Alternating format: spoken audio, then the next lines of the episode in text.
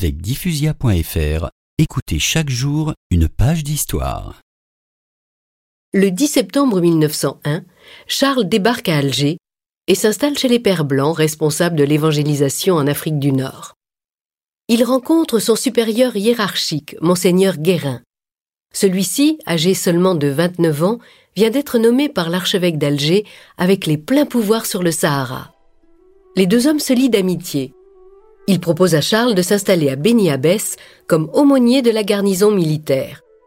Reste à obtenir les autorisations civiles et militaires. Mais la Providence facilite les choses. L'homme dont cela dépend est le commandant Lacroix, un ancien camarade de promotion à Saint-Cyr. Tu auras toutes les autorisations nécessaires. Et partout où tu iras en Afrique, tu seras accueilli comme un frère par l'armée. L'armée, peut-être. Mais l'administration, elle n'aime pas trop les curés.